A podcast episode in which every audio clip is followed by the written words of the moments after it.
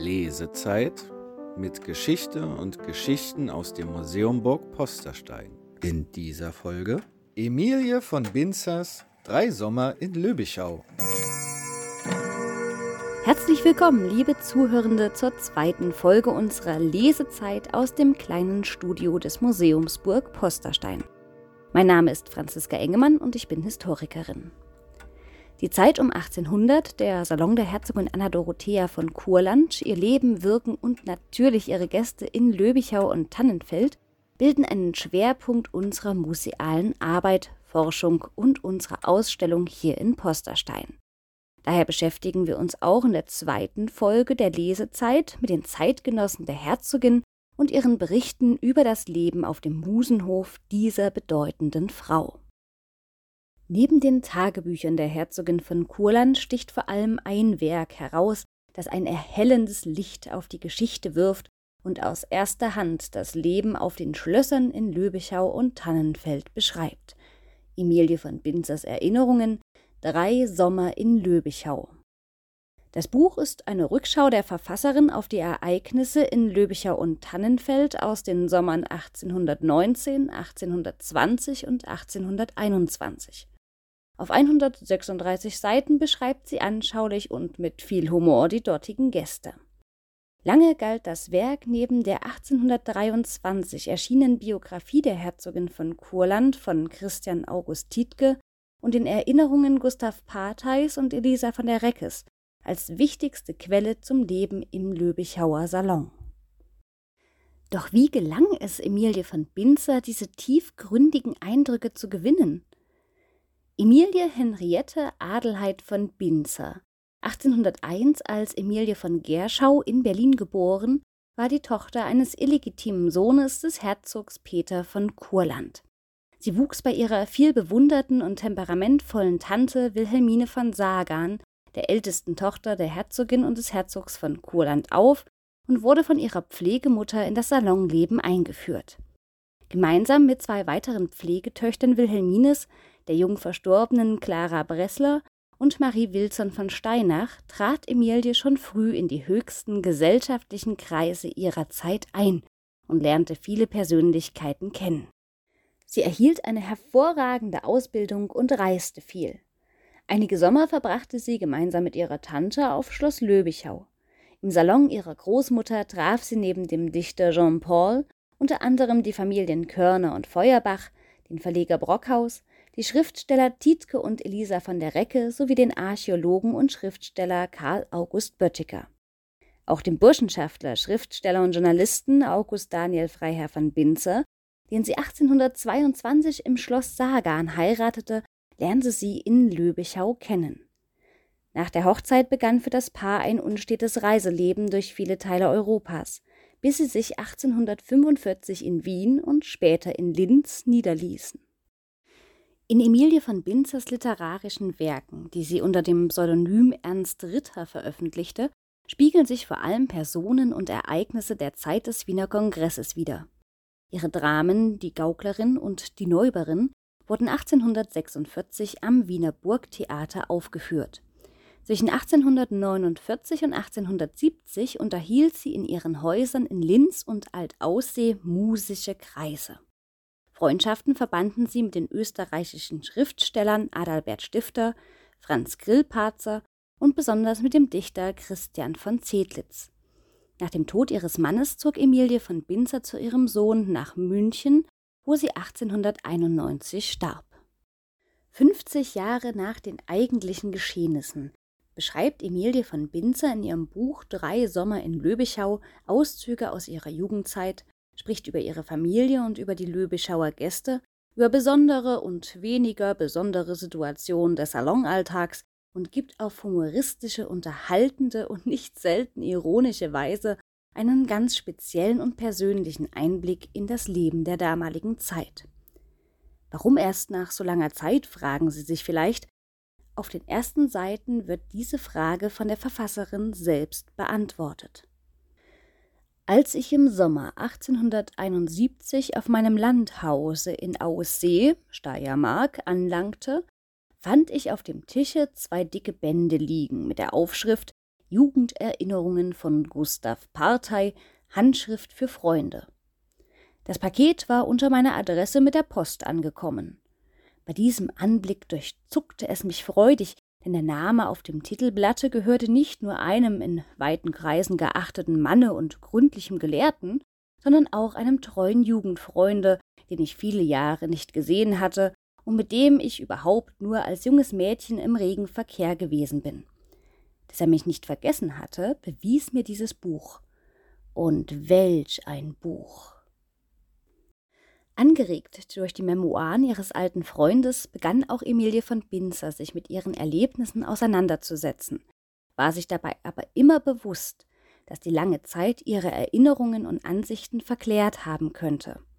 Dennoch versucht sie ein objektives Bild der Personen und Ereignisse zu zeichnen, wobei sie ihre eigene Meinung stets als solche kennzeichnet. Die Eigenarten und Charaktere beschreibt sie von verschiedenen Standpunkten und ist dabei nicht gewillt zu beschönigen. Mit Kritik, einer guten Portion Selbstironie, aber immer mit Feingefühl gibt sie ihre Eindrücke wieder. All diese Umstände machten es mir sehr schwer, aus diesem unbedingt lesenswerten Buch einige Auszüge für unsere Lesezeit auszuwählen. Die Sammlung des Museums gab schließlich den entscheidenden Anstoß. 2014 gelang es dem Museum Burg Posterstein mit finanzieller Unterstützung des Freistaates Thüringen und der Bürgerstiftung Altenburger Land ein Konvolut Zeichnungen zu erwerben. Aufbewahrt in einer grünen Halblederkassette entpuppte sich der Inhalt als ausgesprochene Rarität. Eine Sammlung von Porträtblättern, hauptsächlich von der Hand des Malers Ernst Welker, der den Sommer 1820 als Zeichenlehrer Emilie von Binzers in Löbichau verbrachte. Die von Ernst Welker porträtierten Personen gehören alle zum engeren Umfeld der Herzogin von Kurland und treten als Fabelwesen auf. Meist wählte der Künstler eine Tiergestalt aus, deren Kopf er durch ein Porträt der entsprechenden Person ersetzte. Doch mindestens eine der Zeichnungen stammt von Emilie von Binzer selbst. Sowohl die Bilder als auch einige der Personen sind in Binzers Werk erwähnt, und so hören wir genau diese Auszüge aus Emilie von Binzers Drei Sommer in Löbichau, erschienen 1877 in Stuttgart beim Verlag von W. Spemann. Die Auszüge befinden sich auf den Seiten 81 bis 100. Sommer 1820 Die Reisegesellschaft nach Löbischau war diesmal bedeutend vergrößert. Bei der Herzogin Wilhelmine von Sagan lebte seit vielen Jahren eine alte Französin. Vielleicht war sie nicht alt, aber sie wurde immer so betrachtet. Ihr Mann hieß Graf Trogow und war wie seine Frau aus der Bassbretagne, was genau andeutet, welcher politischen Partei sie angehörte. Sie ist mir immer eine problematische Natur geblieben. Ich wusste nicht, sollte ich sie lieb haben oder nicht, neigte mich aber zu letzterem. Ich kannte sie schon sehr lange. Als ich in Prag ein paar Jahre in Pension war, lebte sie dort und übte die Funktion eines Art Oberrichters in Fällen flagranter Unarten über mich aus. Doch tat sie mir nie etwas zuleide. Sie war eine starke Tabakschnupferin und hatte, solange ich sie gekannt habe, immer einen Hund um sich, der ihr Freund, Bruder und Sohn war, auch war er stets männlichen Geschlechts. Der in Prag hieß Wartele und war damals 22 Jahre alt und das Scheußlichste, was ich je von dieser Gattung gesehen habe. Ihre dritte Leidenschaft war das Kartenspiel, ihre vierte die Arzneikunde. Das waren aber wirklich alles Leidenschaften, die Leidenschaften, wenn sie sie entbehren musste, was am meisten mit der dritten der Fall war, da der Sommer wenig Gelegenheit zum Spielen bot. Wenn man in ihr Zimmer trat, fühlte man sich gleich in der Mitte der Dinge, die ihr Leben ausfüllten. Der Hund bellte einen an, Gottlob nicht mehr Wartele. Auf dem Tisch lag ein Totenkopf und ein aufgeschlagenes medizinisches Werk. Daneben die Schnupftabaksdose und Passionskarten, die benutzt wurden, wenn sich keine Mitspieler fanden. Nächst ihr wurde der Reisezug durch unseren Zeichenlehrer, Herrn Ernst Welker, Vetter der beiden berühmten Welker, vermehrt. Er war aus Suhl gebürtig und Sachse vom reinsten Wasser. Längere Zeit hatte er sein Fortkommen in Wien gefunden, wo ihn die Herzogin als unseren Lehrer gern gesehenen Gast und guten Gesellschafter mitgenommen hatte. Er war eben über der Zwergengröße, was ihn nicht hinderte, den Freiheitskrieg im Lützowischen Chor als Freiwilliger mitzumachen. Man nannte ihn dort den Stabszwerg, und Peter Hess stellte ihn einst dar, wie er mit einer Maus hinter einem Kürbis Verstecken spielt. Er besaß Theodor Körners Profil, das er auf der Bahre abgezeichnet hat, und war ein gebildeter Mann von guter Erziehung. Aber dass er so klein doch einen Mann vorstellte, gab ihm einen Anstrich von Lächerlichkeit, den er dadurch vermehrte, dass er immer in eine von uns entsetzlich verliebt war. Sein blondes Köpfchen hatte kaum mehr Haare als ein großer Schnurrbart, der, obgleich er erst 35 Jahre zählte, einen fast zahnlosen Mund verbarg. Damals aber waren die Menschen noch nicht so schnell bei der Hand auszubessern, was die Natur verwüstete. Jetzt hätte ihn ein Ratelier sehr verschönt. Sein Talent war nicht von der Art, dass die Welt davon Kenntnis genommen hätte, aber doch achtungswert. Noch schmücken zwei hübsche Aquarelle von ihm mein Wohnzimmer. Es stellte sich ein ganz vertrauliches Verhältnis zwischen ihm und allen Hausgenossen her. Er begleitete uns auf unseren Spaziergängen und erzählte uns allerlei aus seinem Leben, was wir gern anhörten. Mir, für die er nur einige kurze Liebesanfälle gehabt hatte, vertraute er wohl auch, wie wenig er sich von Luise und Marie verstanden fühlte. Luise war eigentlich seine Hauptflamme. Die Boshafte vergalt ihm dies, indem sie behauptete, dass wenn er ihr die Hand küsse, es ihr sei, als ob man eine verfaulte Melone auf diesem edlen Gliede zerdrücke. Auch auf die eingangs erwähnte Kassette mit den von Welker gezeichneten Porträts der Löbeschauer Gäste kommt Emilie von Binzer in ihrem Buch zu sprechen. Es ist vorstellbar, dass sie diese Zeichnungen nach langer Zeit wieder zur Hand nahm, als sie ihre Jugenderinnerungen niederschrieb. So detailreich sind die Motive in den Text eingeflochten. Ich besitze eine Mappe, die Klein Welkerchen in Löbichau mit Porträts der ihm zugänglich anwesenden Gäste, meist in Tiergestalt, füllte. Darunter stehen Fibelverse, die sich mehr durch gute Laune, ja Übermut, als durch Witz auszeichnen. Die Mappe enthielt 47 Blätter. Die gelegentlichen Besucher aus der Nachbarschaft sind nicht darunter, nur solche, die wirklich in Löbichau wohnten. Ich sondere diejenigen Personen aus, die erst nach den Universitätsferien eintrafen, mische dann die Blätter und nenne der Reihe nach einige der Gäste. Der Archäologe Böttiger war keine anziehende Erscheinung. So wenig er Tieck gefallen hatte, so wenig gefiel er Goethe. Dieser sagte einst jemanden, der es mir wiedererzählt hat, ich sah auf der Wiese in Karlsbad eine Gestalt und dachte bei mir, welch Ähnlichkeit mit Böttiger. Endlich kommt sie näher und ich sehe, dass er es selbst ist. Gottlob, rief ich aus, so existiert er doch nur einmal. Frau von der Recke und Tietke aber waren nicht der Ansicht und hielten ihn hoch und des Morgens hielt er im alten Schlösschen bei Elise Vorlesungen, die sehr schön gewesen sein sollen, aber von denen ich keine gehört habe. Doch ich weiß, dass er über die Arabesken las. Graf Schönfeld, ein hübscher, etwas sentimentaler Wiener von sächsischer Herkunft, den ich von Kindheit an kannte. Sein Sohn hat Luise Neumann geheiratet, die unersetzte Schauspielerin des Burgtheaters, die man nicht vergessen kann, wenn man sie je gesehen hat. Ihre Franziska in Minna von Barnhelm spielt ihr niemand nach.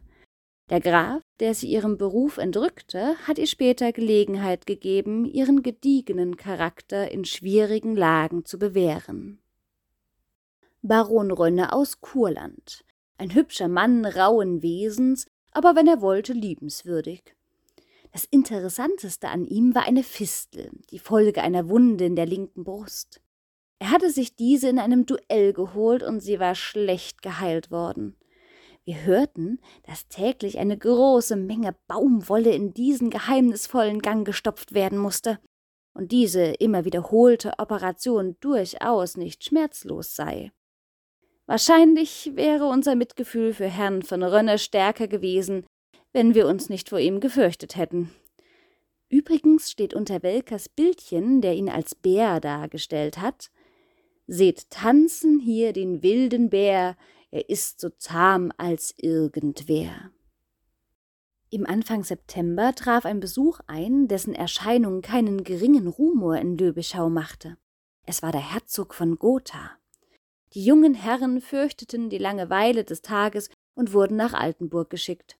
Im Handumdrehen war das idyllische Leben in Löbichau in eine Hofhaltung verwandelt.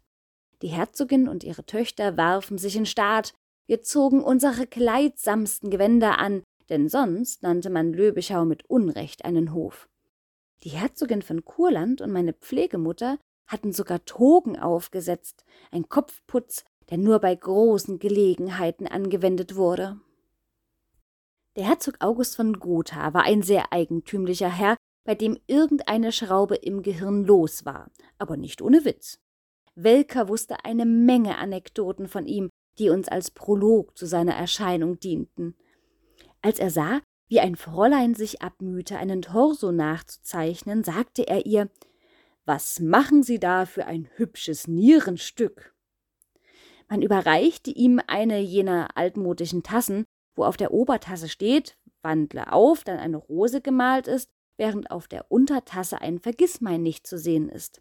Er las den Rebus so Wandle auf Ober- und Untertassen. Auf seinen Kammerherrn Seebach machte er die Scharade Mein erstes ist nass, mein zweites ist nass und mein ganzes so trocken. Mehr in Erstaunen als sein Witz setzte uns aber die Mehr, dass der Herzog in seiner Häuslichkeit gewöhnlich Frauenkleider trage und in Karlsbad am Brunnen im weißatlassenen Weiberschlafrock seinen Sprudel getrunken habe, den anderen Tag aber in einem Lila und so fort. Altenburg gehörte damals noch zu Gotha. Es war daher der Landesherr, der erwartet wurde. Ihm zur Seite stand Fräulein Sidonie von Dieskau, eine Verwandte Schulenburgs, sie war des Herzogs Freundin und er trennte sich nie von ihr.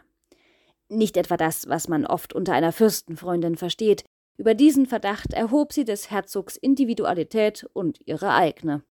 Sie war alt und von einer so ausgesuchten Hässlichkeit, dass Welker sie als Fledermaus darstellte mit dem Vers Erschrecket nicht vor diesem Graus, es ist nur eine Fledermaus. Ihr Geist aber ward allgemein gerühmt. Auch sieht man es oft, dass Fürsten Freunde haben, die sich durch dick und dünn für sie enthusiasmieren, ihre Schwächen nicht sehen, ihre guten Eigenschaften in dem griechischen Feuer ihrer Einbildungskraft verklären und jeden Augenblick bereit sind, für sie zu sterben. Eine solche war Sidonie von Dieskau, und ihr war das Glück geworden, ein antwortendes Echo in der Seele ihres Erwählten gefunden zu haben. Dies seltsame Paar, der trockene Seebach und noch ein paar Herren, stiegen aus den Reisewagen. Tümmel empfing sie am Schlage. Der Herzog trug an diesem Tag eine gelbblonde Lockenperücke. Er hatte derer, wie man sagt, gegen zwanzig von verschiedener Beschaffenheit und Farbe, einen blauen Frack mit mehreren Ordenssternen und Bändern, ein Hemd mit Spitzenchapeau, das so weit offen stand, als dass es der Anstand irgend erlaubte, und eine schneeweiße, fette Brust durchschimmern ließ. Er war groß und wohlgenährt, mit hochgeschminkten Wangen und Lippen und dadurch, obgleich nicht hässlich, eine der allerwidrigsten Erscheinungen, die man sich vorstellen kann. Fräulein Sidonie fiel ordentlich angenehm neben ihm auf. Sie war von natürlicher Hässlichkeit, ganz mausgrau gekleidet und behielt ihren grauen Hut auch bei Tische auf. Aber Fledermausflügel hatte sie, die Wahrheit zu sagen, nicht. Das Ganze war ein Fantasiestück in Kalos Manier und zog wie ein Geisterspuk vorüber.